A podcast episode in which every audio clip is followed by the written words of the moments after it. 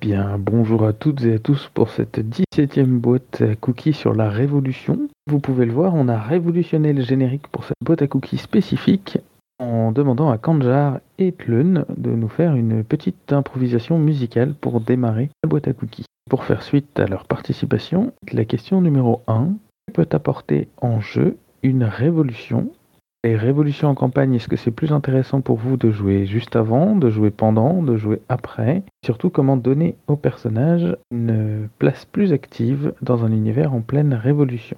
Nigin? Bah dans la mesure où si tu ne joues pas la révolution, mais si tu joues ses conséquences ou si tu joues ses prémices, comme un peu l'impression de passer à côté du sujet principal, je pense qu'il vaut mieux jouer directement la révolution, quitte à ce que la campagne commence avant.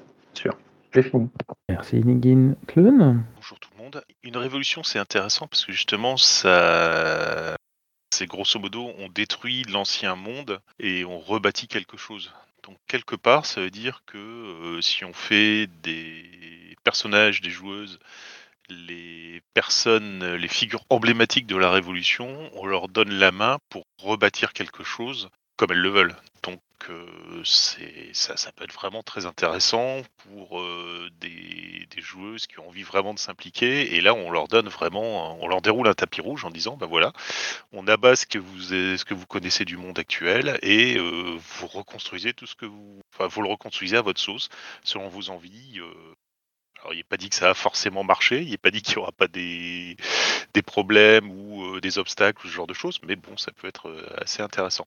Ça, a déjà été fait. Hein, le, l'exemple qui me vient tout de suite à l'esprit, c'est Orpheus, dans lequel on démarre avec euh, une organisation déjà établie, avec des règles, des codes. Et d'un seul coup, ben, patatras, tout se casse la figure et PJ se retrouvent à la rue et on, bah voilà, démerdez-vous maintenant, faites comme vous voulez, mais euh, vous aviez quelque chose avant, vous n'avez plus rien, qu'est-ce que vous faites Qu'est-ce que vous essayez de rebâtir Est-ce que vous laissez tomber, etc. etc. C'est- Ça peut être vraiment quelque chose de très très intéressant à faire au niveau scénaristique euh, pour euh, construire une histoire, une campagne. C'est quelque chose, moi, qui en tant que MJ, me plaît beaucoup. Et je laisse la main à la personne qui suit. Oui, hum, je pense qu'effectivement, il faut jouer la, Révolution. C'est quand même euh, une période de grand bouleversement. euh, et ne pas du tout la jouer, ça, serait euh, un peu dommage. Mais euh, pour moi, c'est intéressant de jouer les trois, en fait. Les prémices, un peu les causes de la Révolution. Est-ce que finalement... euh, euh, c'est justifié Est-ce qu'il y a des gens qui, euh, qui s'en servent ou qui manipulent un peu pour pousser euh, à cette révolution la révolution en soi, le- le- le- les débuts, l'idéalisme derrière, qui est-ce qui, qui va essayer de récupérer des choses ou pas, quelle faction va gagner, ce genre de choses. Et puis l'après, voir un peu bah, les résultats. Est-ce qu'il y a quelque chose d'autre qui a été rebâti, même moins parfait que ce qu'on pensait euh, Est-ce que finalement c'est une révolution au sens astronomique du terme où on est revenu quasiment au point de départ avec juste une autre faction qui a remplacé euh, l'élite euh, ou, le pouvoir en place the- new boss same as the old boss plus ou moins. Mais voilà je pense que c'est intéressant de vraiment pouvoir jouer les, les trois aspects quoi un peu comme bah souvent si on lit euh, des romans historiques on voit des fictions historiques c'est bien de, de, de pouvoir jouer aux trois périodes quitte à fa- faire des ellipses ou à jouer euh, les, les enfants des personnages euh, ou autres d'ailleurs avoir des, des conflits euh, des conflits idéologiques euh, au sein de, de ses proches, de sa famille. euh, Dans le cadre d'une révolution, ça me paraît aussi quelque chose qui peut être intéressant parce que c'est des, des périodes où il y a des choix à faire qui peuvent être douloureux. Donc euh, voilà, je pense que effectivement pour moi, jouer, si on est parti sur une grosse campagne, jouer les trois, ça serait euh, clairement le mieux pour moi. Merci Jaina. On nous signale les trois trilogies Star Wars. Virgile Oui, bonjour. Euh, je suis d'accord avec euh, Jaina. Pour moi, c'est intéressant de, jouer les trois. Ça permet d'explorer euh, différentes choses selon le moment où on se passe. hein. Avant la révolution, c'est bah, comment on tisse les réseaux, comment on prépare tout ça, comment, comment, pourquoi on fait cette révolution. Pendant la révolution, bah, c'est comment, quels sont les objectifs à atteindre, comment, comment on s'y prend, de quelle façon on prend le pouvoir. Et on, on renverse aussi le pouvoir en place. Et puis après, bah, qu'est-ce que, une fois qu'on a le pouvoir, qu'est-ce qu'on fait? On se confronte aussi à, à des difficultés à, l'exercice. Enfin, je pense que c'est des choses qui, enfin, les trois, les trois thématiques sont intéressantes. Alors justement, comment donner une place, euh, au, comment structurer ça, donner une place active au, PJ. Euh, déjà, ils peuvent avoir une place de leader ça peut être eux qui mènent la révolution, donc c'est eux qui, l'initient et qui, euh, qui l'emmènent. Mais ça va être aussi intéressant de leur donner une place un petit peu comme dans Hunger Games, où, euh, on n'est pas forcément le leader de la révolution, mais la, figure emblématique. C'est-à-dire, euh, c'est la personne qui va, qui va galvaniser les foules, qui va, être le, symbole, et donc qui va être, qui vont les, PJ vont être chargés de faire des actes symboliques qui vont permettre petit à petit de gagner le, cœur et le pouvoir finalement de la population. Et euh, donc voilà, ça, peut être euh, une façon de faire. Et dans ce cas-là, je, je pense c'est intéressant aussi de, décomposer euh, cette prise de pouvoir en, plusieurs objectifs, en plusieurs, en plusieurs bah, scénarios. donc avec à chaque fois en fixant qu'est-ce qu'on, parce que si on si on laisse les, les PJ, les joueurs face à l'immensité de ce que c'est que de, mener une révolution, on, on, risque d'être perdu. Je pense que c'est bien de, donner des, points de repère, qu'ils puissent savoir, ben voilà, on va, on va atteindre d'abord tel objectif, puis tel autre, etc. Et euh, décomposer en fait la, prise de pouvoir en, plusieurs étapes. Voilà. Merci Virgile. J'ai l'impression qu'on va pouvoir passer euh, à question 2, ce cas-là. Question 2 qui est la suivante. Face à des PJ qui bien souvent bouleversent ou ignorent les pouvoirs en place en agissant de manière cavalière à certains endroits. Pourquoi n'est-il pas plus souvent des révolutions? Comment jouer les PNJ pour provoquer une révolution dans un scénario ou une campagne de jeu de rôle? Donc, je, vais répondre aux questions, mais euh, à l'inverse en fait. Si, on dit comment jouer un PNJ pour euh, la révolution, dans ce cas, c'est qu'il faut, à la base, qu'il y ait euh, un mal-être, une spoliation, un problème, que ce soit euh, un, taux d'imposition euh, absolument faramineux qui écrase la population, que ce soit de la famine, que ce soit quelque chose de social qui fait qu'on ait un système de caste qui enferme une partie de la population et qui l'empêche d'accéder à, un meilleur vivre ou bien-être. Enfin bref, il faut qu'il y ait quelque chose qui pousse les gens à, faire une révolution. Le, les PJ peuvent être justement l'étincelle qui met le feu aux poudres en, euh, en provoquant une prise de conscience euh, qui est ça peut plus durer, euh, ça peut, pas rester comme ça, on peut pas subir ça comme ça, etc., etc. Mais ils peuvent aussi entendre les, les plaintes et les doléances des PNJ. Euh, on va partir sur un classique Medfan. Euh, où ils s'arrêtent dans une auberge pour passer la nuit, où ils sont accueillis par euh, des paysans. Et là, ben, euh, déjà de visu, ils peuvent voir ce qui se passe. C'est sûr que euh, si les paysans leur donnent l'hospitalité, mais qu'ils partagent leur maigre repas parce qu'ils n'ont quasiment rien et qu'ils sont en pleine misère, euh, bon, voilà, il y aura peut-être pas grand-chose à ajouter pour dire que euh, s'ils le vivent très mal et que euh, s'ils peuvent ajouter que c'est partout pareil parce que euh, la famille machin qui est euh, à deux lieux de là ou la famille truc qui a une métairie qui est à trois lieux de là, ils sont exactement dans le même dans le même état à cause des impôts du seigneur, à cause de la guerre, à cause de, enfin bref, plein de choses. Donc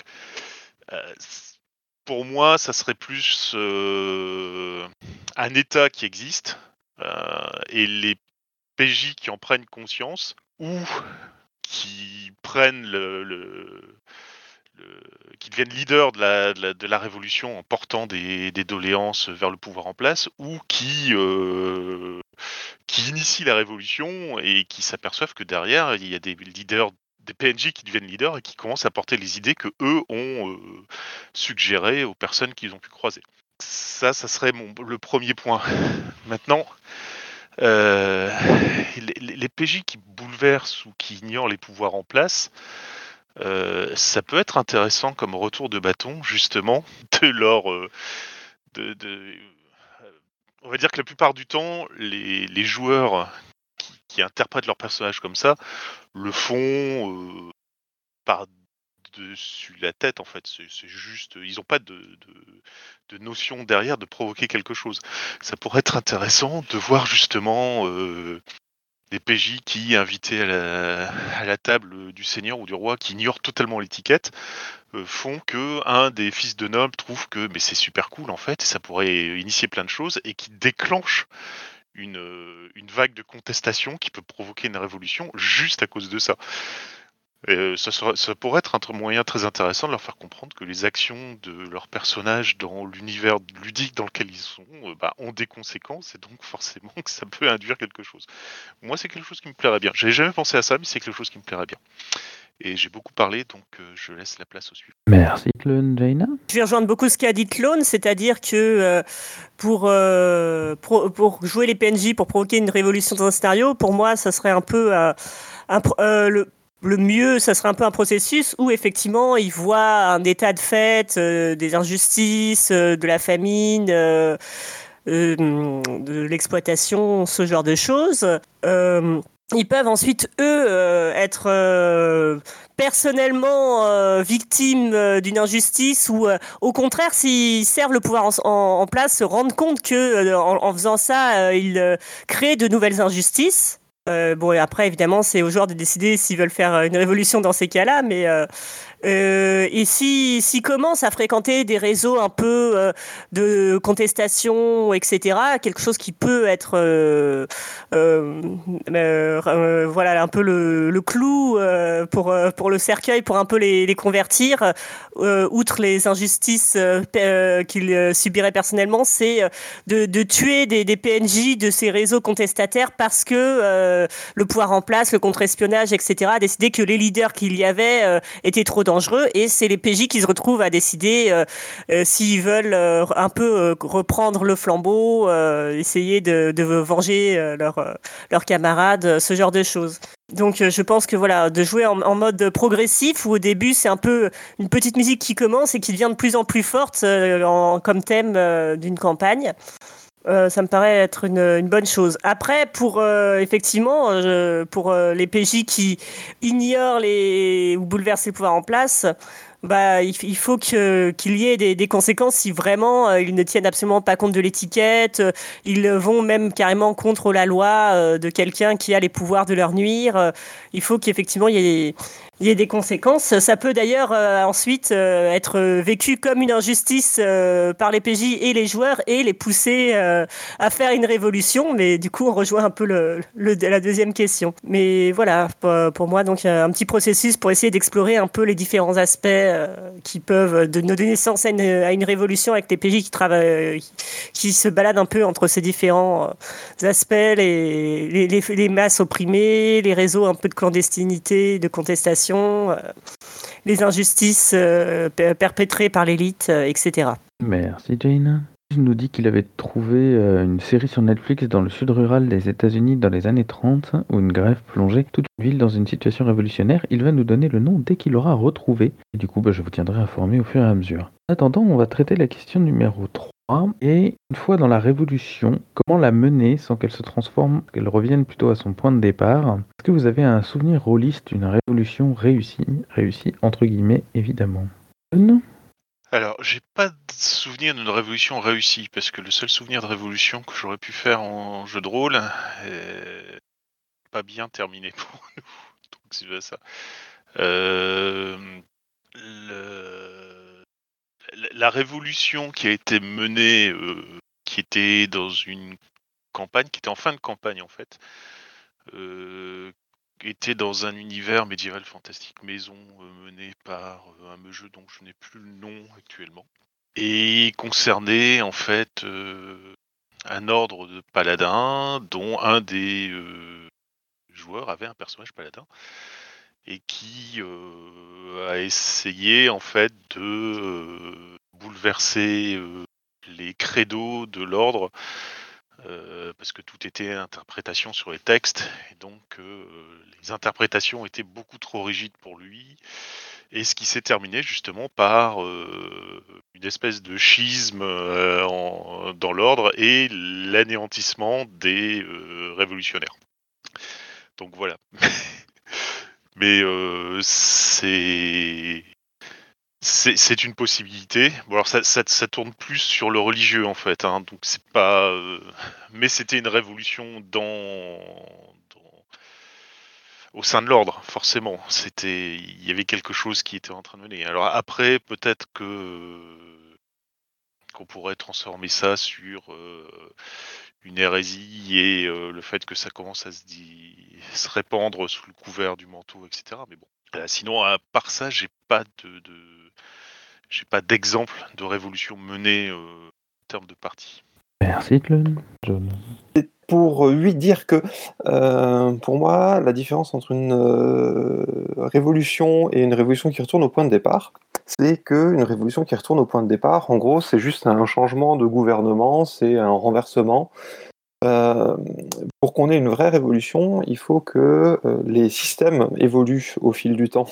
Et du coup, il euh, faudrait que le joueur et MJ, tout le monde se décide de qu'est-ce qu'on veut mettre en place euh, pour la suite. Parce qu'on va changer un fonctionnement politique, on va changer euh, une organisation sociale plutôt que juste remplacer les têtes gouvernantes. Et du coup, ben, il faut euh, faire quelque chose derrière. Et c'est pour ça que pour moi, euh, la proposition de elle, euh, elle est très bien, avec un schisme dans, dans l'ordre, et puis très probablement quand même un, vrai nouveau fonctionnement pour une partie de, de cette micro-société que serait cet ordre de paladins. Voilà, donc euh, il faut mettre un petit peu de philosophie politique derrière ou euh, de religion, pourquoi pas. Euh, passer d'un ordre et d'une société religieuse à autre chose, c'est aussi faire une révolution de ce point de vue-là. Est-ce qu'elle va réussir après? Ça, c'est une autre question, mais effectivement, très souvent, on, on, est un petit peu fainéant, je trouve. Et moi, les révolutions que j'ai vécues dans mes partis, c'était plutôt euh, on renverse le leader en place et puis euh, derrière euh, la société va très peu évoluer. C'est juste qu'on aura un leader qui ressemble plus aux envies des, joueurs et, pas forcément ou du MJ d'ailleurs. des fois c'est c'est un échec et puis les joueurs sont plus embêtés par la révolution qu'ils ne sont avantagés par la nouvelle société qui est en train de se mettre en place. Et j'en aurais terminé. Merci John. Ina nous recommande la vision de Turn Washington Spies. Elle dit avoir être euh, très intéressante dans les premières saisons, toute une partie justement sur la clandestinité. Kiko et oui, bonjour. Euh, alors, je parlerai pas une fois de plus, je pense, de, je prendrai pas la deuxième partie de la question. Euh, avez-vous souvenir de révolution réussie? Par contre, effectivement, sur la partie de une fois la révolution là, comment on l'a menée sans qu'elle se transforme en retour au point de départ? C'est chose qui a été abordée là euh, par John, euh, qui, que je trouve important, effectivement, c'est euh, un principe que dans notre monde, on retrouve dans ce qu'on appelle le, colonialisme moderne, enfin le néocolonialisme qu'on subit aujourd'hui, enfin qu'on fait subir aux autres aujourd'hui, et qui est souvent en fait, on n'apporte pas vraiment de solution aux gens. Un, principe que du coup on a en, en OCSI euh, qui est euh, où vraiment euh, au lieu de, vouloir remplacer à tout prix les infrastructures et les, les, pouvoirs en place, pourquoi ne pas travailler avec les personnes qui sont sur place? Pourquoi ne pas leur apporter des, des, méthodes pour que eux puissent après les enseigner, etc., avec les matériaux qu'ils ont de base? Donc là, si on prend ce parallèle pour l'emmener à une révolution, si on a une troupe de, PJ euh, qui, arrive dans une région et qui, tels des justiciers, euh, se disent on va changer les choses parce que euh, dans ce village, ils n'ont pas de nourriture, au lieu de forcément renverser le, pouvoir en place, pourquoi ne pas essayer de, faire en sorte qu'ils puissent mieux vivre leurs conditions, changer leurs conditions, etc. Euh, et, faire en sorte qu'ils ne subissent plus ces, oppressions, mais que celles-ci ne soient pas remplacées par, par une autre. Et ça, un des jeux comme Spire, entre autres, le fait très bien comprendre en disant que les adversaires que vous allez avoir en face, ce sont par exemple d'autres euh, d'autres draws. Euh, et donc du coup, c'est pas en tuant des frères et des sœurs euh, de, votre propre, propre peuple que vous allez faire avancer les choses. Par contre, c'est en réussissant à soudoyer les bonnes personnes, c'est en réussissant à créer un sous-réseau pour faire en sorte que tout le monde puisse avoir des, le, nécessaire, la ressource nécessaire qui, qui, qui, est, liée. C'est voilà, Spire, c'est un jeu parmi d'autres qui parle de révolution, mais pour moi, une, une révolution qui doit être bien menée, de révolution même au, terme de changement, de premier sens du terme de changement, changement important. C'est bien de, de, savoir quelles sont les composantes en fait de base, plutôt que de vouloir tout changer et de raser tout et de euh, potentiellement du coup retomber sur le point de départ. Voilà. Merci Yukiko. Gilles? Alors sur la première partie de la question, euh, comment euh, comment la monnaie sans qu'elle se transforme en, retour au point de départ Si ce sont les, les, PJ qui sont maintenant au pouvoir, je pense que s'ils ont réussi à, convaincre des gens de les suivre et de les soutenir pour pour mener cette révolution, bah, ces gens vont leur demander aussi des, comptes euh, après, une fois qu'ils sont qu'ils sont au pouvoir. Et euh, si dans l'exercice du pouvoir, les, PJ euh, font les mêmes erreurs que leurs prédécesseurs, ils peuvent de nouveau euh, euh, avoir affaire à une révolution ou avoir, en tout cas avoir des, plaintes, avoir des, gens qui leur demandent des comptes. Euh, alors après, sur un souvenir rôliste de révolution russe, je ne sais pas si ça rentre dans le cadre d'une révolution, mais j'ai souvenir d'une mutinerie à pavillon noir qui avait plutôt bien fonctionné euh, il faut dire que le jeu donne beaucoup de matière pour euh, pour préparer euh, pour préparer ça et et donc du coup à petite échelle, à l'échelle du bateau, hein, qui, qui, qui est une sorte de, microcosme, euh, c'était c'était assez intéressant de voir comment on pouvait mettre en place, bah, comment on, les, les, PJ contactaient en sous-main les différentes factions du bateau, comment ils s'organisaient pour pour mener leur, le, coup d'État et finalement prendre le pouvoir. Donc c'était c'était assez intéressant de, de, de, de mener ça et de de voir comment les, joueurs euh, euh, construisaient graduellement leur, euh, influence et leur, prise de pouvoir. C'est fini. Merci Virgile. Signaler à l'écrit que pour ce genre de choses, on parle parfois de révolution de palais. Je disais qu'il ne faut pas forcément confondre effectivement, il faut bien poser les choses en, définissant la différence entre un putsch, une révolte et une révolution. Je crois que on va pouvoir passer à la question suivante, donc les révolutionnaires sont l'incarnation d'idéaux romantiques et en plus ils sont beaux dans le camp des gentils. PJ étaient dans l'autre camp, ils seraient confrontés à des révolutionnaires. Pourquoi Pourquoi avec un Q majuscule battrait-il Battrait-elle? Higgin. En définition, les conservateurs, c'est-à-dire qu'ils se battent pour l'ordre établi. Ça peut être parce que les euh, personnages joueurs sont des nobles et qu'ils ont des, euh, des situations financières ou territoriales à maintenir. Euh, ça peut être parce qu'ils sont, ils sont membres du pouvoir et donc ils ont des positions à la tête du pouvoir à maintenir.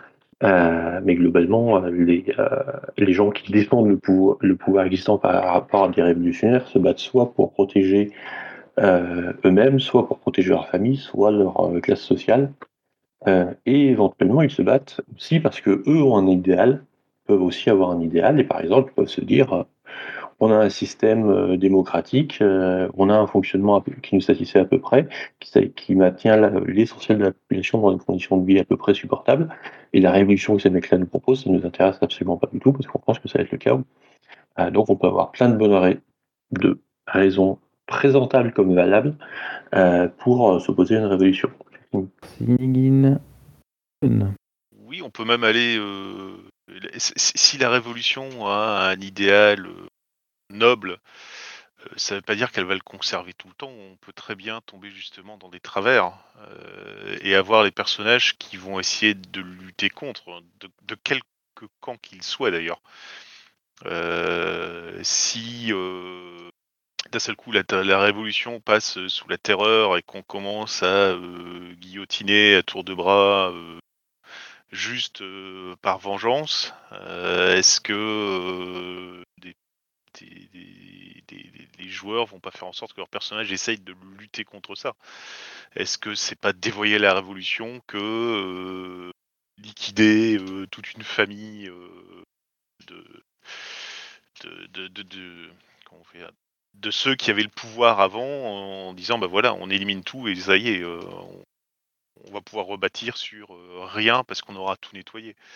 Enfin bref, il y, a toujours. S'il y a un idéal romantique, forcément, il y a forcément une limite. Euh, et est-ce que justement le fait que la révolution commence à passer les limites que se sont définies euh, euh, que c'est défini le personnage, que se sont définis le groupe de personnages, va pas faire en sorte qu'ils vont devoir lutter contre. Donc oui, je, je reprends exactement ce qui a été dit avant. Il y a toujours moyen de pouvoir lutter contre une révolution, contre les débordements d'une révolution, ou ce genre de choses. Et euh, je passe la parole à Use. Euh, oui, bah, déjà, je suis assez d'accord avec ce qui a été dit. En fait, euh, euh, dans, la plupart des révolutions, il y a aussi des, des périodes d'affermissement du pouvoir révolutionnaire qui passent par des, euh, qui passent par des répressions. Et historiquement, ça, ça a quand même souvent été le cas.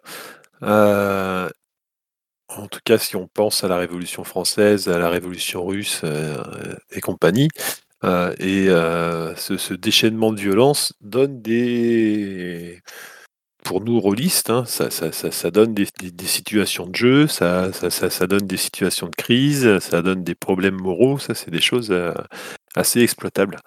Euh, alors moi je pensais aussi cette question-là, pourquoi se battrait-on euh, contre la révolution et pourquoi est-ce qu'on voudrait maintenir l'ordre établi Euh, Moi je pense qu'il y a, là je pense plutôt à des jeux de fantaisie, euh, mais euh, dans des, jeux de fantasy, finalement, euh, l'ordre établi, c'est l'ordre établi par les, par les dieux, c'est l'ordre du cosmos, et on va se battre pour cet ordre parce que on se dit que sinon, finalement, le, fonctionnement magique du monde va être, va être détruit par les agissements de ceux qui vont s'élever contre, contre les prêtres, contre les rois.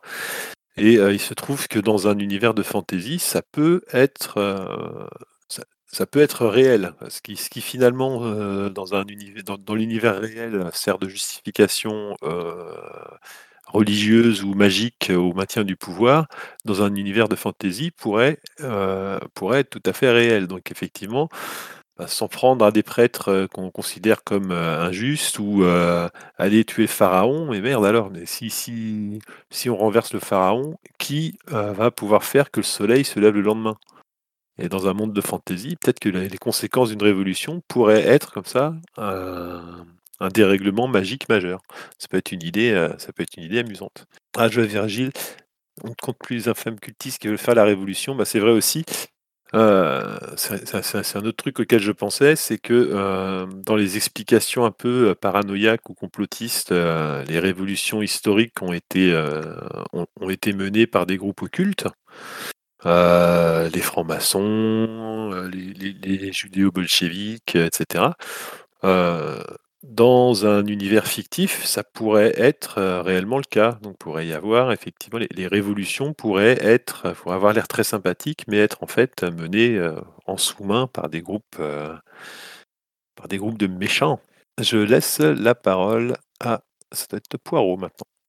Après, euh, l'histoire est pleine de révolutions euh, très, euh, comment dire, pleine de, de grands idéaux euh, qui sont avant tout des retours à l'ordre moral, des, euh, des euh, retours de la, de la grandeur passée, euh, des révolutions euh, entre guillemets, oh, enfin, les, les, les, les révolutions réactionnaires, ça existait, et ça, enfin, même des révolutions, bah, enfin, des, des, des mises, enfin, est-ce que euh, un coup d'État réactionnaire, euh, ça peut pas appeler ça une révolution, est-ce une révolution ou pas, quoi, mais est-ce que des genres, euh, qu'est-ce que, enfin, retour à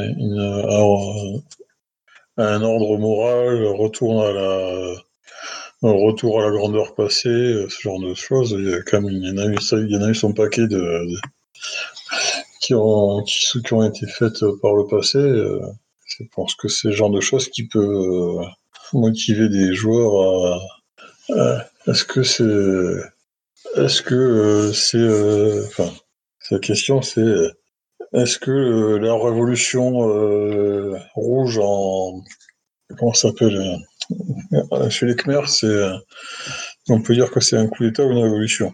Pour le coup, les Khmers rouges, quand ils sont arrivés, euh, ils avaient des idées très, euh, très, arrêt- très arrêtées sur, euh, sur ce qu'il fallait pour euh, rendre le monde meilleur et plus beau. Ça n'a pas été franchement, un chemin de rose. hein. Je veux dire, il y a eu des centaines de morts.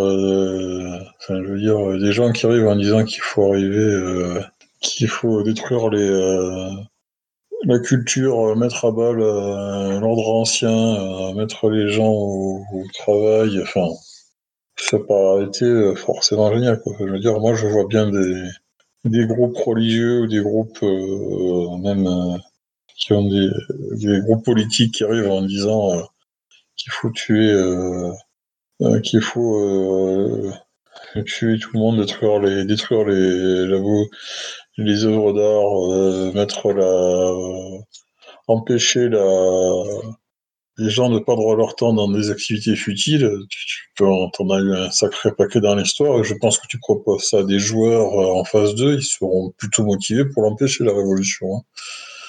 Même si c'est pour des idéaux de grandeur de la nation et de force du peuple, il y en a un petit paquet des comme ça. hein. Je pense que tu présentes ça à des joueurs, peut-être moyen qu'ils soient pas forcément pour. hein. Donc euh, bon, même si c'est des idéaux d'égalité et de, et de grandeur, euh, faut quand même réussir à il faut les remettre euh, dans leur euh, dans leur contexte aussi quoi de dire à des joueurs qui sont un minimum sans être forcément des dirigeants un minimum bien bien, placés on va détruire toutes les œuvres d'art euh, euh, faire brûler vos châteaux et vous mettre à la et vous mettre à travailler au champ je pense que pas beaucoup, beaucoup de joueurs qui vont se dire Oh ben oui, je ça, je vais brûler mon château et aller bosser au champ. Quoi. Après, moi, je sais pas vos joueurs, mais moi, en moyenne, les miens, ils seront pas super pour. hein. Voilà. Moi, j'ai j'ai- j'ai- j'ai fini juste pour essayer de remettre un peu de contexte dans la vie de révolution. Le suivant, c'est Alors à ce sujet-là, bah, en fait, le... et si les joueurs étaient euh, dans la force opposée, euh, je, dirais tout simplement que les révolutionnaires, ce ne sont pas des révolutionnaires, ce sont des terroristes. Et ça, c'est un terme qu'on utilise peu, par exemple, dans les fictions comme Star Wars et autres, mais au final, euh, ce qu'est la rébellion, ce n'est que des terroristes, euh, puisque bah, ils, agissent, ils font des explosions, ils, ils tuent euh, des milliers de gens, etc. Pourquoi? Pour euh, un, idéal qu'ils pensent eux juste. Voilà. Et, euh, ça, bah, c'est après point de vue en fait. Ce n'est qu'un point de vue. Parce que qu'est-ce qui peut dire qui est juste ou pas Ça, c'est une grande question, quoi. Et effectivement, sur le, fait de le fait d'incarner une- un idéal romantique, euh, des, des, des, choses, euh, des choses belles, etc. euh, oui, mais c'est euh, comme le disait Jenna tout à l'heure, c'est le, le, le- la réalité euh, euh, contre du coup le, le, le fait de le rêve quoi, le rêve de se dire euh, ouais ça va changer, etc. Mais alors après c'est euh, qui va vraiment agir dans cette révolution, euh, qui va euh, est-ce que tout le monde va être, suivi, euh, etc. Et puis surtout, au final, ceux qui peuvent faire la révolution, c'est les personnes qui ont le privilège de pouvoir penser à faire la révolution. Le simple travailleur euh, de, tout en bas ne peut pas penser à, fa- à faire la révolution parce que lui, dans sa, dans forme de vie, il, il peut pas. Il n'a pas les moyens en fait de, pouvoir faire la révolution. Donc c'est un privilège qu'ont les, PJ peut-être de, de pouvoir euh, faire la révolution.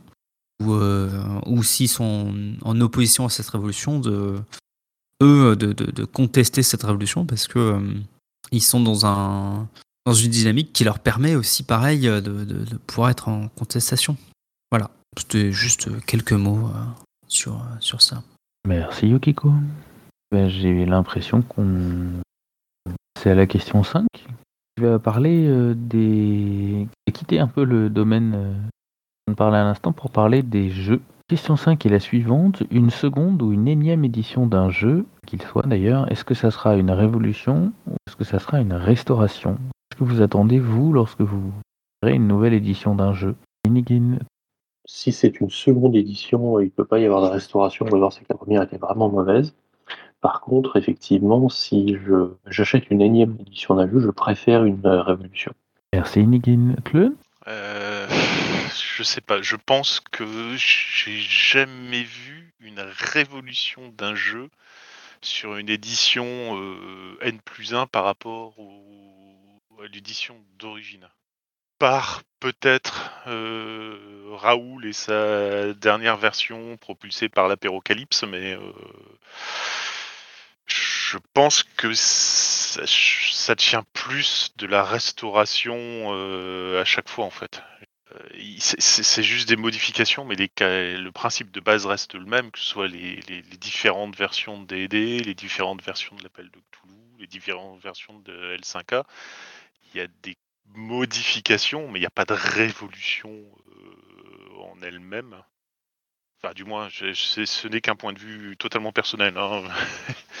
mais euh, voilà, je, serais preneur de, d'exemples donnés par les autres participants s'ils ont ça, mais euh, pour moi, à chaque fois, c'est beaucoup, c'est, principalement, c'est même euh, majoritairement, euh, même dans son très grande majorité de la restauration et pas de la révolution. Et je passe la parole à Use. Euh, ouais, moi, dans les exemples qui me font penser justement sur des nouvelles éditions à une, à une révolution, moi, je pense à, je pense à Donjons et Dragons. Et je pense, je pense à la quatrième édition, euh, qui a apporté finalement, par exemple, tellement de changements par rapport à certains mécanismes ou certaines façons de présenter les choses ou la façon d'équilibrer. Même si on restait dans le même univers, ça, ça, ça a quand même braqué euh, suffisamment de joueurs euh, pour que, pour que finalement ce, ce DD4 soit pas un franc succès commercial et même que finalement ça, ça euh, ça crée, je dirais, une contre-révolution euh, qui, se, qui personnifie dans Pathfinder. C'est-à-dire que face à l'évolution qui, euh, à l'évolution qui est proposée, il va y avoir tout un, tout un courant justement conservateur euh, qui, euh, qui, va, qui va se bagarrer pour, euh, pour conserver l'ancien.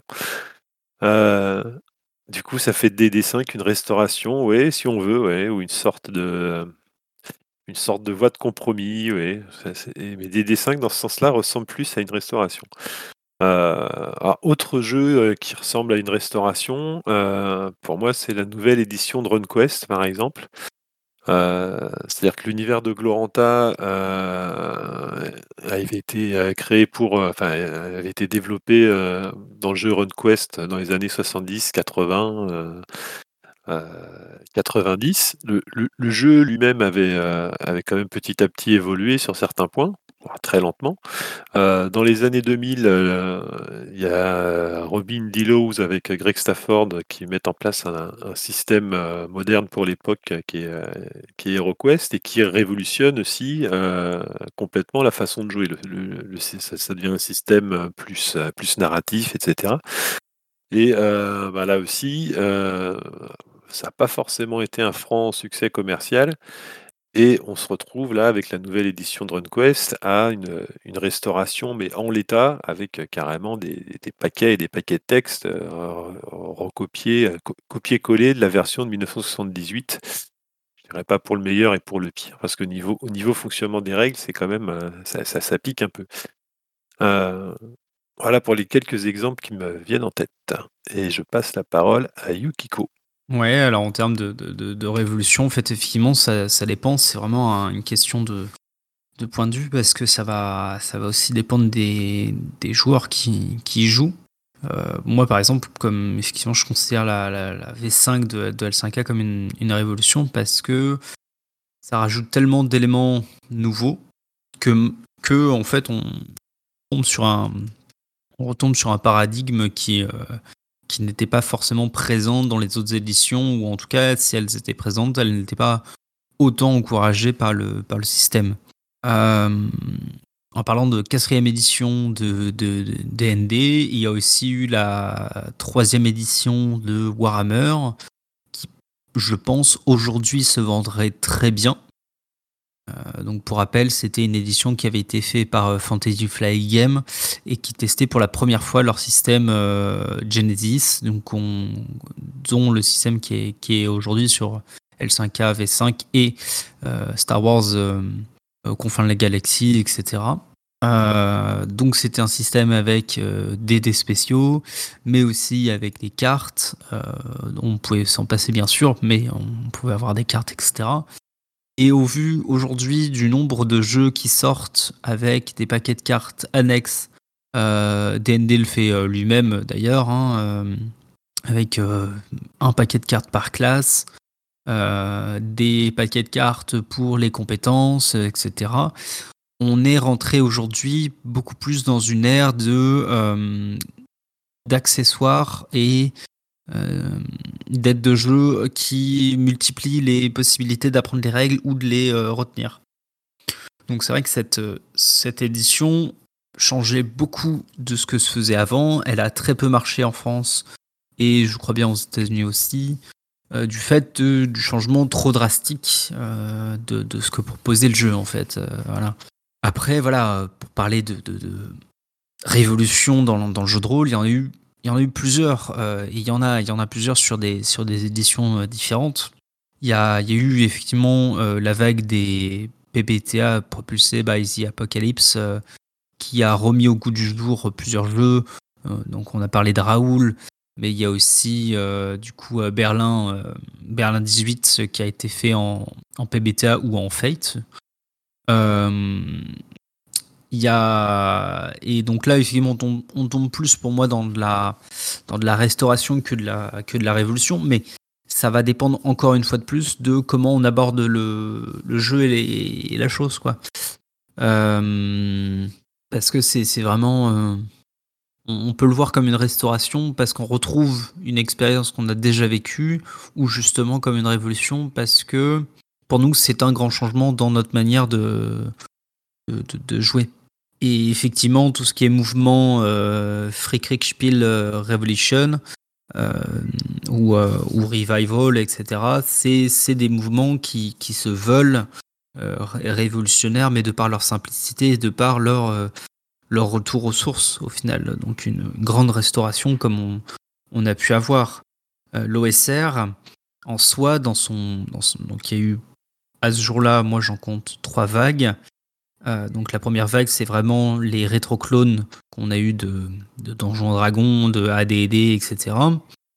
Et puis ensuite les secondes vagues, qui est euh, caractérisée par exemple par Into the Odd, donc un système qui se veut minimaliste et euh, qui cherche à plus forcément à retracer l'expérience qu'on pouvait vivre avant, mais à avoir une nouvelle expérience de, jeu qui se rapprocherait donc de, quelque chose de, nouveau. Et enfin, la, la troisième vague euh, qui est vraiment caractérisée ici par les par Troika par exemple, Troika qui, qui est un jeu gonzo avec avec plein d'éléments farfelus, etc. Et en fait, dans son dans sa construction, qui fait que le, le jeu vit, enfin la, le jeu, le, le lore du jeu vit à travers les, les backgrounds des différents livrets qu'on peut, qu'on peut avoir et des différentes tables aléatoires. Et en fait, ce qui euh, remet en perspective un peu la manière de construire les, univers et les mondes, au lieu de les faire passer par des images euh, et des, longs textes euh, qu'on, peut avoir, ici c'est par des, bullet points, donc des, listes à, points, etc et qui se veut du coup euh, bah c'est ouais c'est une, approche encore différente quoi donc euh, pour moi la, révolution du jeu de rôle terme euh, une énième pour dériver un peu sur la question une révolution de jeu de rôle on en vit pas tous les jours mais quasiment une fois par an tous les deux ans il y a une révolution qui se passe parce que le monde du jeu de rôle aujourd'hui va de plus en plus vite avec, la, avec Internet. Et le fait que euh, de plus en plus de gens s'y intéressent, de plus en plus de gens théorisent dessus, et ce qui nous donne des, des jeux de, de plus en plus grande qualité qui correspond en fait à simplement à nos, à nos attentes personnelles et à nos attentes de tout chacun. Quoi. Merci Kiko. Gilles. Pour moi, euh, révolution et restauration, ça dépend hein, de, la, de la profondeur des changements qui sont effectués, de, de comment ça va changer mon expérience de jeu. Euh, parfois, c'est le système qui est profondément changé. Ça a été le cas, par exemple, dans, Berlin 18. Euh, le fait de le passer en, PBTA, ça peut changer fondamentalement. Euh, on a l'impression de pas jouer tout, à fait du tout au même jeu euh, que précédemment.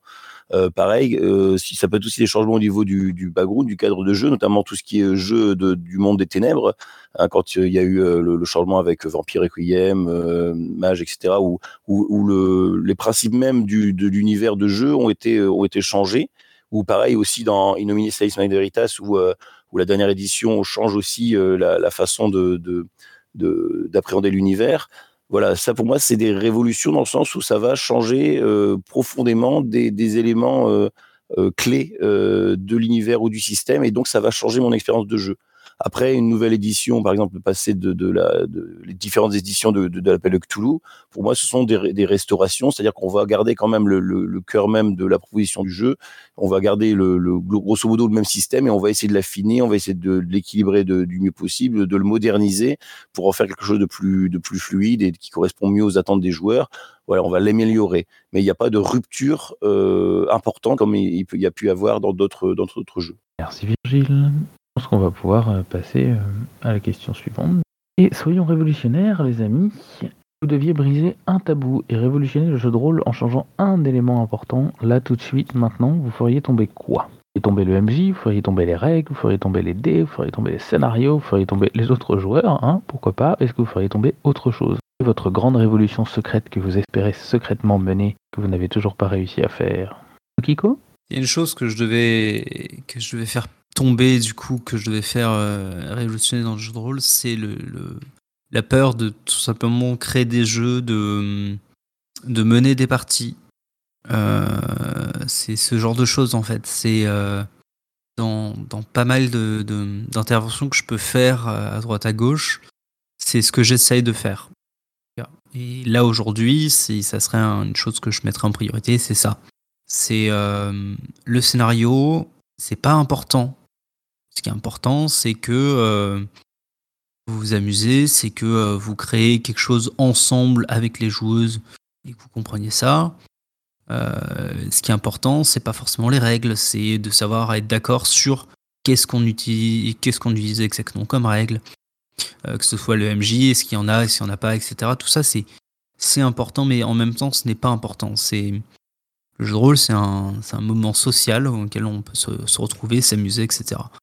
Et pour moi, ce qui, ce qui est important à révolutionner, c'est de enfin finir avec la dictate qu'on pouvait avoir des MJ tout puissants, des euh, du, jeu de rôle en fait comme on, peut le voir depuis euh, depuis 20 ans qui commence à changer enfin. Et pour moi, il faut encourager les gens à créer autre chose que des euh, des, des crève-cœurs de fantasy, donc euh, des, des rétroclones de, DD qui marchent à moitié, et de, diversifier en fait les propositions et de faire comprendre que il a pas de, c'est pas du jeu de rôle, et euh, ça c'est du jeu rôle, mais c'est du jeu rôle pour cette personne ou pour ces personnes, et c'est tant mieux parce qu'elles s'amusent avec. Juste avant de passer la main à Léonard, juste dire que pour euh, elle aimerait euh, révolutionner le tabou autour des sentiments et du sexe. Bonjour. Euh, alors, euh, moi, là, comme ça, ce qui me vient, ce que je voudrais euh, révolutionner, ce que je voudrais faire tomber, c'est le, milieu rôliste. que on arrête de, faire du jeu de rôle parce qu'on est rôliste, mais que ce soit ouvert à tout le monde. on, on va pas au cinéma parce qu'on est cinéphile.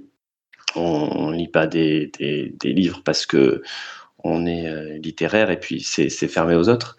Donc euh, voilà, j'aimerais que tout le monde puisse faire du jeu de rôle à, un moment, qui est euh, des gens qui n'ont jamais euh, fait de jeu de rôle, qui n'y retoucheront plus jamais. des gens de tous les âges et de tous les milieux puissent à un moment faire une partie de, jeu de rôle être joueur euh, à une table, mais être aussi euh, meneur parce que les, les, jeux seraient ouverts à tous. Voilà, mais euh, je ne sais pas si ça pourra se faire un jour. On verra. Merci. Virgile? Euh, Pour moi, le tabou à briser, ce serait le, lien indéfectible entre jeu de rôle et aventure. Euh, C'est-à-dire qu'il a pas de, on pense souvent qu'il n'y a, pas de jeu de rôle possible s'il n'y a pas une situation aventureuse, s'il n'y a pas, s'il se passe pas quelque chose de, palpitant, et, ça commence à évoluer doucement, mais ça reste, je trouve, ça reste très tabou euh, de ce, lien-là. Il faut, absolument qu'il y ait, euh, qu'il se passe, qu'il y ait un scénario où il se passe quelque chose, où il y a euh, une une, une, adversité à, surmonter. Et, du coup, euh, on, le, jeu de rôle qui, qui, peut aussi raconter des histoires plus, intimistes euh, n'ose pas aller vraiment s'aventurer là-dedans, où il va sur la, pointe des pieds. Et voilà, j'aimerais bien que qu'on que, se débarrasse un peu de, de, toute cette de, de toute cette conception là. Alors, euh, pour, au niveau des différentes révolutions, on a déjà eu pas mal qui ont été effectuées, même si c'est pas forcément dans les jeux mainstream.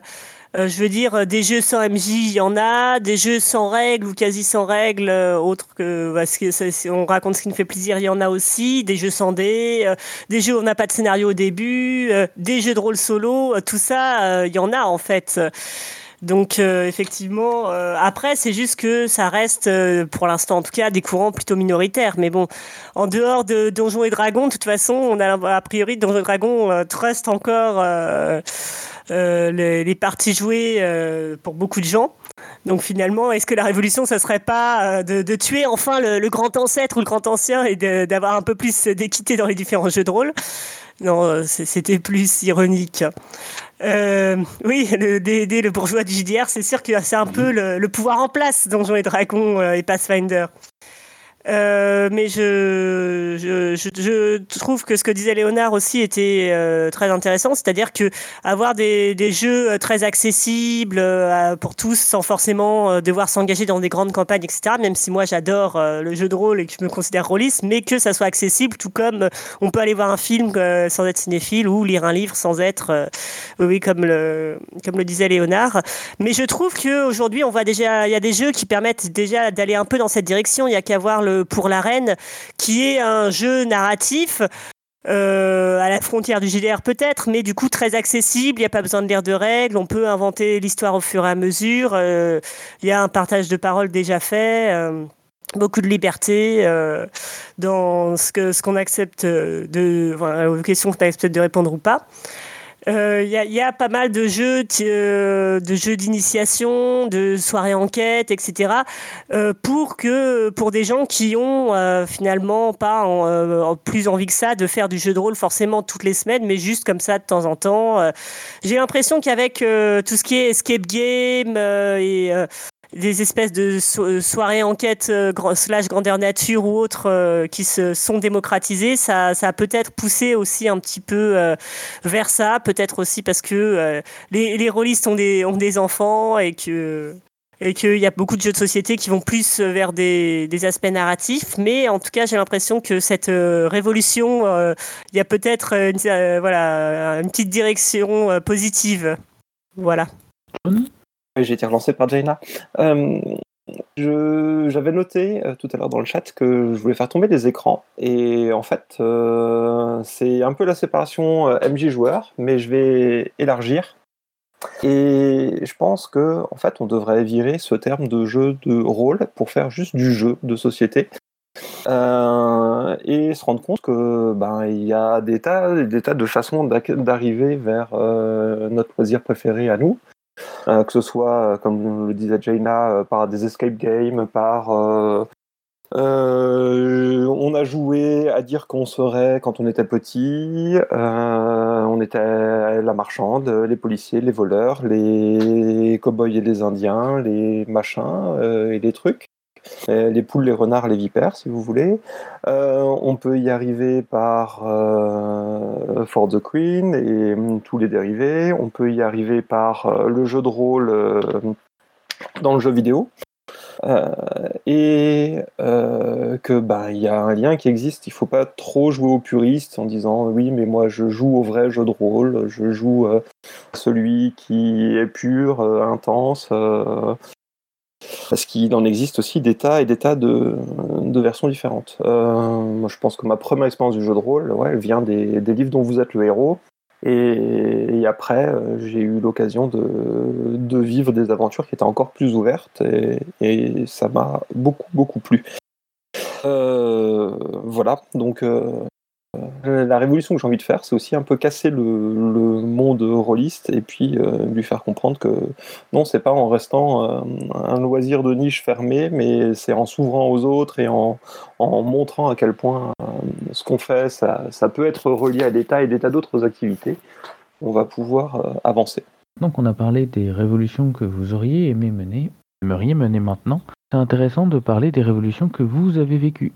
Non pas des révolutions en jeu, mais des révolutions d'expérience, puisque ça reste la boîte à cookies, on parle d'expérience. Quel jeu, quel système, quelle partie a révolutionné? Est-ce que vous avez un souvenir fort par rapport à ça? Alors, en partant du plus ancien vers le plus récent. Euh, les, petites révolutions de jeu. La, la première révolution que j'ai eue, c'était euh, la campagne Dragonlance. Où avant, on va dire qu'on se faisait des petits scénarios, on jouait euh, là-dessus, et d'un seul coup, on était propulsé dans un univers de jeu qui était euh, construit, cohérent, fouillé. Et voilà, ça, ça, donnait du relief. J'avais jamais vu ça avant et je trouvais ça euh, waouh. Euh, autre révolution, ma première partie de Sombre avec euh, Johan ou avec quelque chose qui était vraiment minimaliste, mais tuné aux petits oignons, on réussissait à avoir une partie excellente. J'avais jamais vu une partie aussi courte et pourtant aussi intense que celle-là. Et, ça va être mes, deux révolutions, celles qui m'ont vraiment le plus marqué. Et je laisse la parole à Léonard. Et alors, je ne vais pas toutes les citer, je pense qu'il y en a eu pas mal, euh, bien sûr.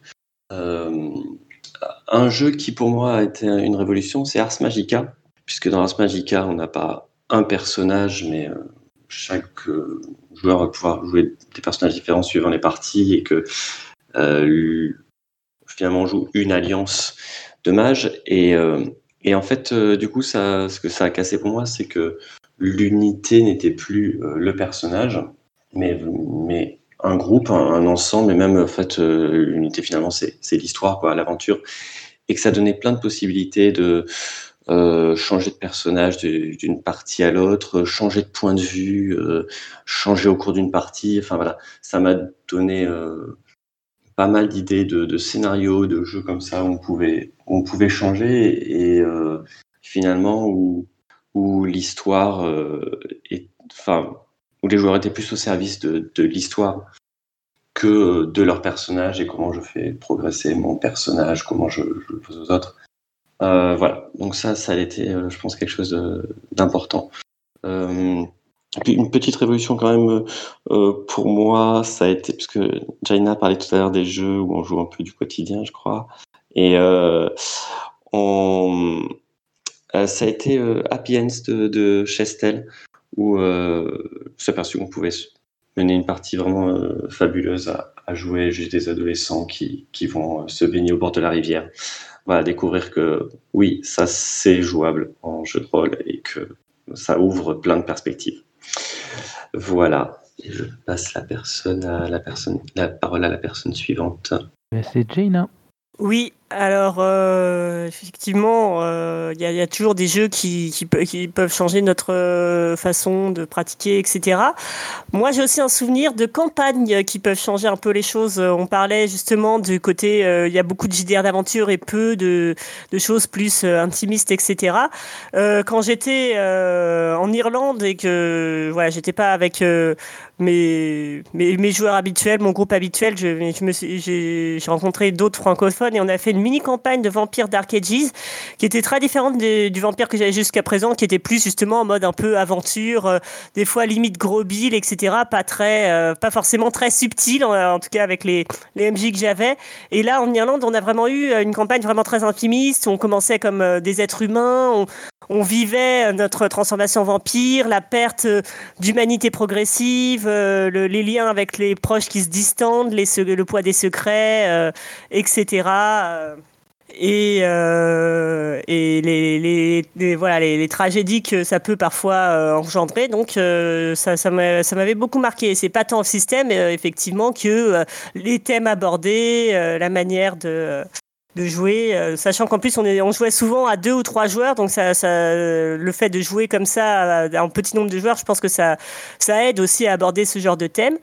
Après, pour ce qui est plus du côté euh, système, euh, bon, ça date maintenant un peu, hein, ça doit remonter à pas loin de 10 ans maintenant, mais euh, euh pour classiquement Apocalypse World, si le système en lui-même a fait que formaliser beaucoup de choses qu'on faisait déjà, le côté participation à la création du monde, le, world building était quand même assez assez nouveau pour pour moi, qui, jusqu'à ce moment-là jouait plutôt en JDR tradi et ainsi que les, les, questions un peu orientées qui permettent aux joueurs de répondre tout en voilà, en, le, en, restant quand même dans l'histoire, en donnant du jeu, etc. Donc, euh, ça, je trouvais quand même que c'était intéressant. Il y avait aussi cet autre jeu de rôle, il faut que je retrouve le nom. Euh, c'est un jeu de rôle un peu à la, la Conan, etc. On commence en dessinant une carte avec euh, des, principes qui vont être opposés, qui vont inspirer des intrigues, des scénarios. Comment ça s'appelle? Est-ce que quelqu'un a le nom? C'est du, du Sword and Sorcery. Euh, on Mind Tissue, exactement, merci. Euh, donc, euh, on avait testé ça en vacances et j'avais trouvé ça assez intéressant, même si je suis pas très Sword and Sorcery à la base, mais comme concept de jeu, de dessiner une carte, même pour moi qui suis très nul en dessin, c'était quand même, quand même rigolo et finalement assez inspirant avec les, principes opposés. ça permettait de, de créer comme, du jeu assez rapidement. Voilà donc pour mes, mes révolutions les, les plus marquantes. Après, voilà, récemment, je, je, me suis intéressé un peu à tout ce qui, est, qui était euh, plus alternatif, euh, les, les MJ tournants ou pas de MJ, euh, que ce soit voilà, Packers Library ou des choses, tout en continuant aussi du, jeu de rôle classique. mais voilà, c'était un peu dans la continuité quoi, de Apocalypse World et, et ces jeux-là. Merci Jaina. Virgile? Alors moi, il y a eu plusieurs, euh, plusieurs révolutions aussi. Euh, je dirais que la première, ça a été la lecture de Chicago by Night, où euh, j'ai découvert qu'on pouvait rédiger un, bac à sable, enfin que ça, un scénario pouvait se présenter comme ça, avec tout un tas de protagonistes, avec des interactions. C'était vraiment un, gros changement pour moi. par la suite, il y a eu la, découverte de, de Dojo Dragon avec l'édition 3.5, où j'ai découvert un jeu plus ludique, euh, plus tactique, euh, mais qui restait quand même euh, pour moi une expérience de, jeu de rôle. donc c'est quelque chose que je pratiquais peu auparavant. Donc ça, ça, ça a quand même changé ma pratique. il y a eu bien sûr la découverte des PBTA, pareil, hein, comme comme Jaina, où où ça, a amené aussi euh, bah, le, fait de, jouer dans des univers émergents, de, faire participer les joueurs, aussi que, que le système participe, euh, ne soit pas là juste pour résoudre une action, mais pour euh, alimenter des, éléments dans la fiction. le fait de plus jeter les dés en tant que MJ aussi, de pouvoir se concentrer sur d'autres choses. Euh, et puis, euh, et puis comme euh, la même partie que que, que Léonard, hein, le, le, happy end trois étés à Bonneville avec Chestel, qui aussi a, beaucoup m'a montré qu'il était possible de intéressant de jouer justement dans des univers non aventureux. et que le jeu, le jeu rôle pouvait amener des émotions très fortes par ce, par ce biais-là aussi. Voilà, j'ai terminé. Virgile Yukiko? Alors, en termes de révolution, j'ai pu en vivre quelques-unes. Euh, ça a été la première fois par euh, du coup la découverte du milieu indé euh, que j'ai découvert au final. Je sais pas si c'est tôt ou tard. du coup, le milieu indé, en fait, avec tous les jeux qui peut y composer. Donc, les premiers jeux auxquels j'avais pu jouer, c'était c'était Bliss Stage, euh, jeu où on, pilote des mechas euh, type Evangelion, et où du coup il n'y a pas de. Il y a un MJ, mais il peut être tournant. Euh, il y a des personnages qui jouent des sous-MJ, etc. et ça, ouais, c'était une première approche déjà en fait des, des jeux forgiens qui étaient, qui étaient très intéressants. Euh, sans qu'à l'époque je puisse connaître réellement euh, toute l'amplitude de, ce qu'était euh, ce qu'était la forge. avec ça, j'avais pu jouer aussi à Monster Hearts, j'avais pu jouer à ma Life is Master, et c'est vrai que c'est des jeux qui, qui, qui, bouleversaient un peu les paradigmes habituels auxquels j'avais l'habitude de jouer, puisque je, je menais et masterisais surtout sur, sur Anima Beyond Fantasy, qui, était, qui, qui, est un jeu très, très classique dans son approche. Pour autant, j'avais déjà commencé à faire des, essayer de faire des, des choses avec. Mais c'est ce qui a bouleversé vraiment mon approche du jeu. Et avec ça, c'est accompagné le, malgré ce qu'on qu'on peut dire sur la sur les bouquins et j'en suis j'en suis en, grande partie d'accord sur les sur les Dirty MJ de, de John Wick. Bah, c'était l'approche de, de secret ouvert en fait, de d'arrêter de faire, enfin, j'avais fait un peu d'aparté sur les parties que j'avais pu faire, mais très peu au final. Et là, de mettre en avant beaucoup plus le, les secrets de tout le monde à nu, devant tout le monde, etc. Et donc de voir de manière différente euh, la construction euh, des scénarios. Ça, ça a été vraiment les, premières révolutions. Et les, les révolutions d'après que, que j'ai pu vivre et qui m'ont plutôt marqué, c'était euh, c'était d'enfin découvrir, je dirais, euh, des mots, des, des, des, manières de jeu euh, et autres qui me, qui me correspondaient, dont, dont effectivement le, le FKR aujourd'hui, mais c'était aussi le fait, par exemple, que créer des scénarios, créer des scénarios en improvisation quasiment totale et du coup de, connaître les outils nécessaires pour, pour créer, et surtout, aujourd'hui, euh, je suis très très content qu'on a pu me faire découvrir aussi une méthode de créer des scénarios d'enquête en euh, donc en, émergence et euh, de faire en sorte que l'enquête soit bah, soit déterminée en fait par les, actions des, joueuses et que même la fin n'est pas n'est pas écrite. Et donc du coup de d'improviser de l'enquête et ça pendant très longtemps c'était c'était pas concevable pour pour moi. Voilà. Merci Yukiko. Gin? Oui, euh, trois révolutions que j'ai vécues. La première, c'est le fait de gérer la moralité des personnages. Alors ça existait depuis très longtemps avec les, avec les alignements pardon, Donjons et Dragons, mais ça a été vraiment poussé dans ses retranchements et vraiment ça a donné du jeu réel avec Vampire et le monde des ténèbres. Euh, puis ça a donné l'honneur à S5K aussi, évidemment.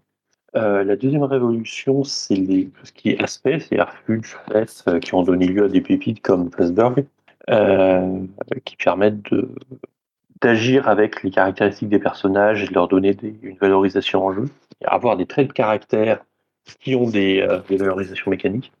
Et puis enfin, c'est les systèmes minimalistes. Euh, je pense fondamentalement à Sombre, qui est un, qui est un, une suite de systèmes extrêmement simples, d'ailleurs de plus en plus simples, puisque la version euh, sombre 0 euh, permet de pouvoir tuer son adversaire en deux tours et euh, avec juste un jet de dés.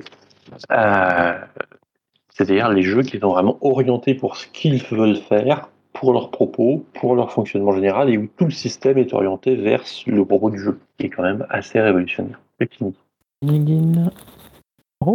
Juste un, point, euh, un jeu qui m'avait beaucoup marqué, euh, dans, ça, dans pas mal de points, c'était euh, Smallville, c'était début, début des années 2000, qui avait, enfin, qui prenait pas mal de, choses très intéressantes dans la manière de, il y avait toute la création de, du cadre de jeu avec les joueurs. Ça m'a vraiment transformé, qui était à l'époque, ça, vraiment, ça m'a vraiment changé euh, ma manière de voir les choses, où vraiment tout un système qui crée le, cadre de jeu et qui a amené le, les joueurs à créer des choses qui, euh, auxquelles on s'attendait pas. Euh, J'ai des souvenirs de, choses qui sont arrivées dans la partie que personne n'avait prévu au départ, plus sur la création du monde. Euh, une gestion de différences de puissance qui était intelligente, qui faisait que tu pouvais jouer euh, des super-héros et des humains, entre guillemets, euh, normaux à côté, sans avoir à créer, à tordre le système dans tous les sens et avoir quelque chose qui se tenait. Et euh, la, manière dont effectivement le système tournait autour de des, euh, valeurs des héros plus que de leur euh, capacité à à soulever des voitures ou à lancer des choses, qui était aussi extrêmement bien euh, ficelé. Ça fait très longtemps que j'ai pas refait une partie, mais en parler, ça donne envie d'en refaire une. Oui. Et c'est vrai que c'était un, système. euh, C'était comment C'était. euh, Ah, j'ai j'ai le nom du système. A fait quelques jeux avec, euh, notamment du Marvel, qui avait aussi une version qui avait été très très sympa. Et franchement, euh, c'est le jeu euh, avec le nom le moins vendeur de l'histoire, je pense. Parce que bon, euh, l'adaptation d'une des pires séries télé de l'histoire de l'univers pour en faire un des meilleurs jeux.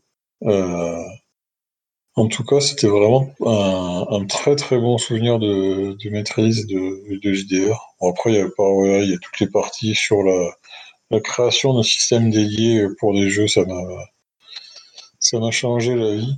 Mais euh, en tout cas, euh, ouais, c'était vraiment un, un- un très bon souvenir. Ça, je, je suis permis de, de le faire revenir à la à l'esprit de certains d'entre vous, peut-être.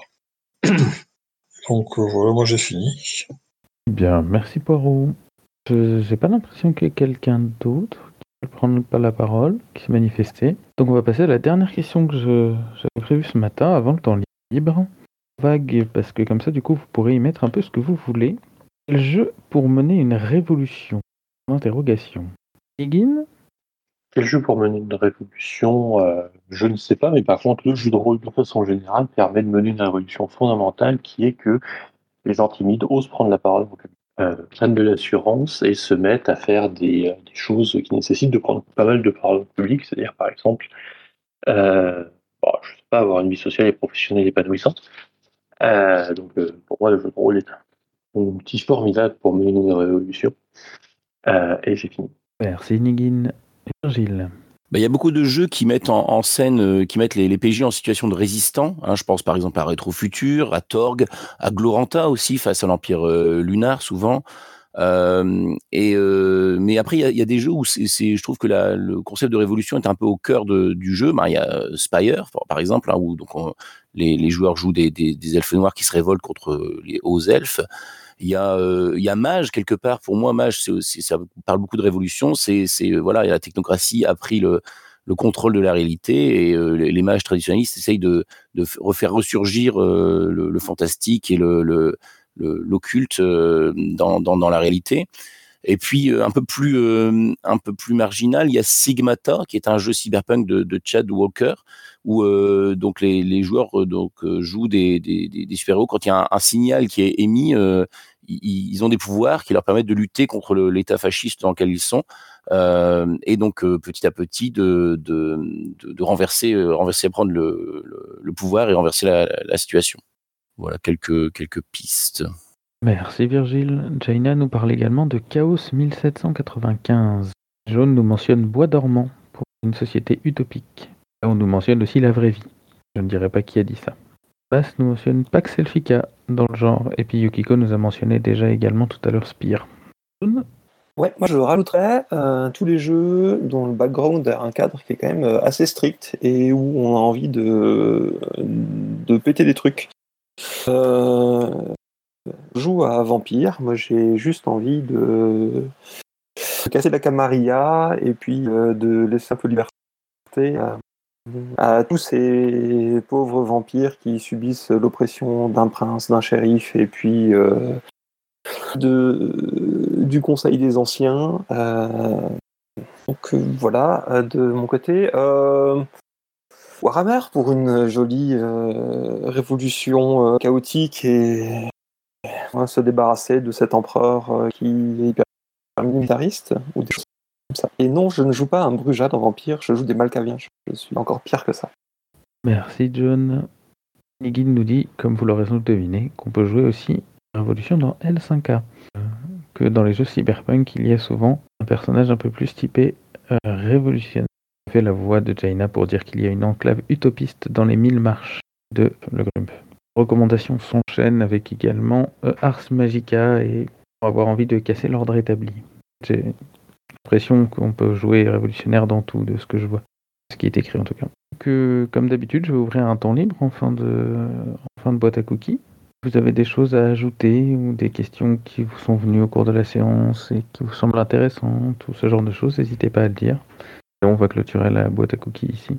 Ouais, je voulais juste rajouter du coup en jeu aussi que j'ai découvert, il y a- enfin que redécouvert il y a pas longtemps, et sur lesquels je, je, suis en train de lire, The Brinkwood, où on joue du coup, euh, eh ben c'est Robin des Bois face à face à Dracula, puisqu'en fait on est dans un, un état donc médiéval fantastique donc de dark fantasy, où le gouvernement ce sont des vampires, euh, les, donc les, riches et bourgeois ce sont des vampires qui dominent le, l'endroit, et vous, vous êtes du coup des révolutionnaires qui essayez de, euh, de renverser ça, de renverser ce pouvoir en, place.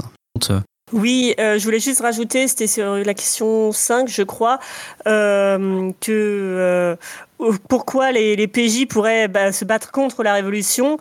Euh, je pensais aussi au fait qu'il peut y avoir des, des, oppositions, non pas sur l'idéologie, mais sur la méthode, avec euh, des révolutionnaires et des réformistes, euh, grands classiques historiques. Et les PJ peuvent parfaitement faire partie des réformistes parce qu'ils craignent la violence, ils craignent que justement ça, ça n'engendre que du chaos et que ça revienne à un système assez, euh, finalement, le, plus ou moins le même que l'ancien. Et dans un univers type SF, il peut aussi y avoir la peur de conséquences de technologique ou biologique de modification euh, du profonde du vivant, que ce soit euh, la terraformation avec l'élimination d'un environnement local ou euh, le transhumanisme où on change carrément le, corps des, des, êtres humains ou on met carrément fin à la mortalité. C'est vraiment des choses qui peuvent bouleverser profondément une espèce et qui, ne peut, qui peuvent ne pas être vues forcément de façon positive. voilà, c'était deux idées qui m'étaient revenues depuis. Jaina j'ai l'impression qu'on va pouvoir arrêter là la boîte à cookies. Virginie mentionne juste qu'on n'a pas, pas trop abordé la révolution technologique euh, au cours de nos échanges. Qu'on le traitera sans doute peut-être dans une autre boîte à cookies, effectivement, la technologie. Bien, en tout cas, je remercie toutes celles et tous ceux qui ont participé aujourd'hui pour la 17e boîte à cookies. Ça fait déjà 17, hein, mine de rien. Je remercie toutes celles et tous ceux qui ont posé des questions cette semaine. Je remercie toutes celles et tous ceux qui vont nous écouter de la semaine, au cours des semaines suivantes, un jour, on ne sait pas. Puis ben, je vais vous souhaiter à toutes et à tous une, bonne semaine. Et puis ben, on se retrouve la semaine prochaine pour la 18e boîte à cookies.